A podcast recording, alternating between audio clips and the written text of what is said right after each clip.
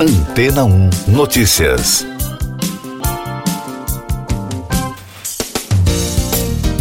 Bom dia.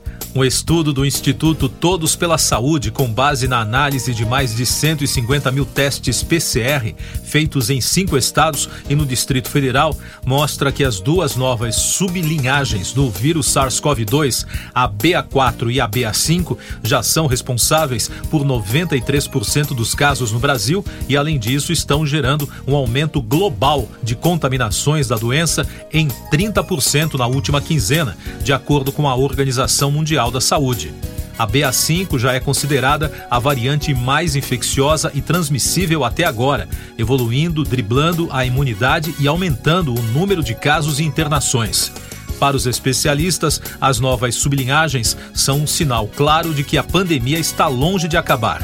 Na Europa, as novas versões do vírus estão provocando um pico de casos de cerca de 25%, embora técnicos da OMS tenham revelado que esse número possa, na verdade, ser ainda maior.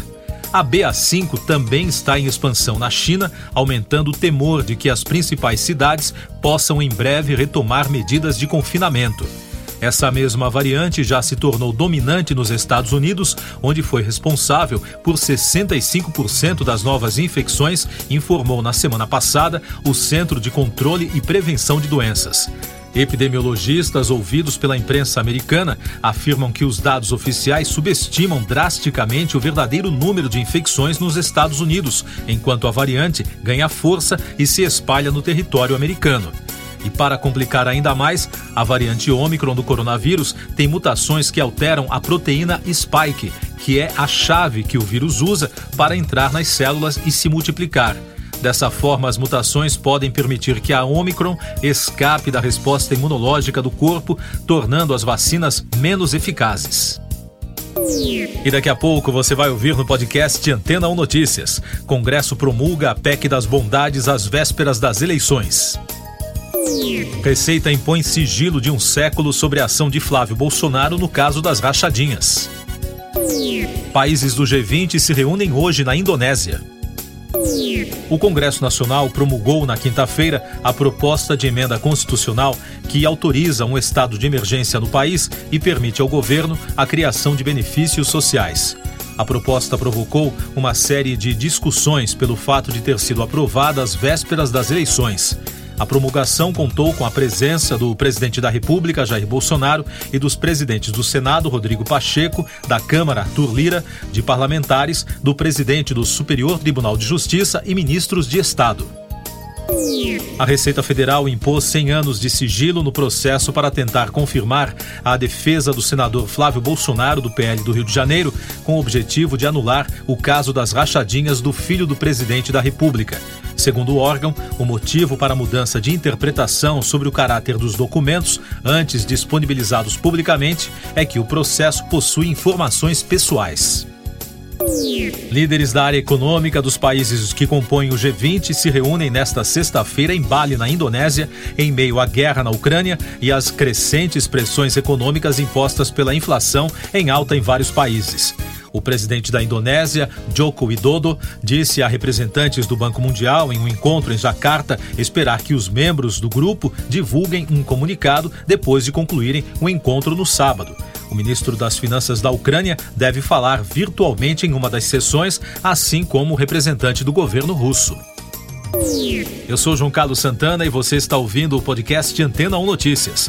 Em outra decisão do Congresso Nacional, os parlamentares derrubaram vetos do presidente Bolsonaro à lei que limita o ICMS sobre combustíveis.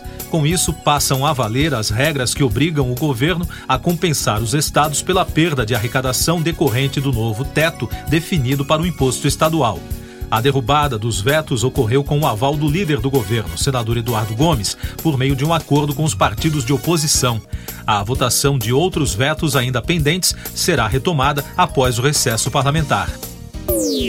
Mais destaques internacionais no podcast Antena 1 Notícias. Na Itália, o presidente Sérgio Mattarella rejeitou o pedido de renúncia do primeiro-ministro Mário Draghi.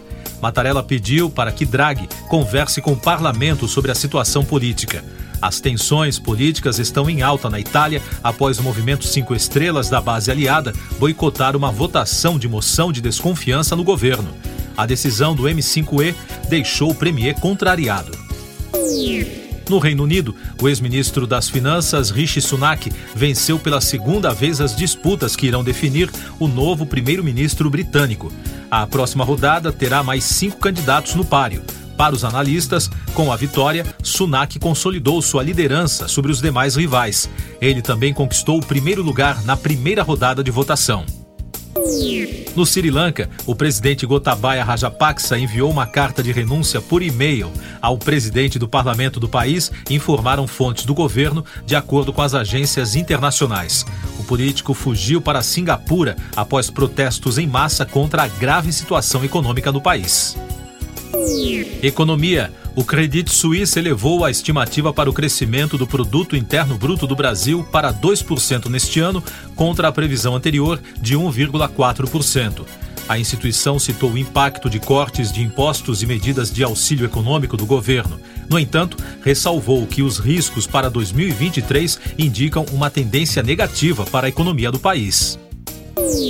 Música. Chega às plataformas de streaming nesta sexta-feira o novo álbum do ator e cantor Johnny Depp, intitulado 18, gravado em parceria com o guitarrista veterano Jeff Beck. O trabalho tem sido mal avaliado pela crítica, recebendo em média duas estrelas, como foi o caso das reportagens publicadas no jornal The Guardian e The Independent. Todas as 13 faixas do álbum são cantadas por Depp. O repertório conta com duas canções autorais. O mundo das séries. Criminal Minds, considerada uma das melhores no segmento suspense policial nos últimos anos, vai ganhar um revival, confirmou a Paramount. Segundo o portal The Hollywood Reporter, a nova série será bem diferente da original. Na versão que foi ao ar de 2005 a 2020 pelo AXN, a equipe de especialistas do FBI, da Unidade de Análise Comportamental, resolvia um caso por episódio.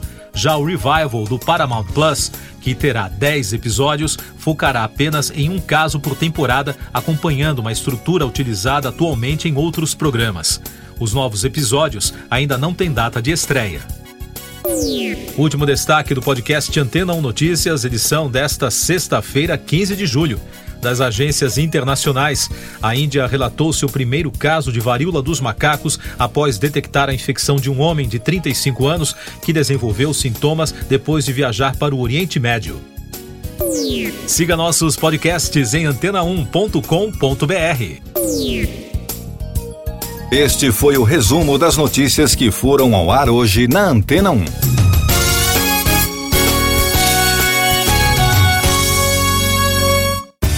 Depois de tanto conteúdo legal, que tal se hidratar com água rocha branca?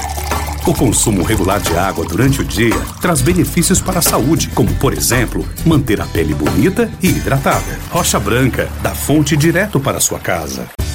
Depois de tanto conteúdo legal, que tal se hidratar com água rocha branca?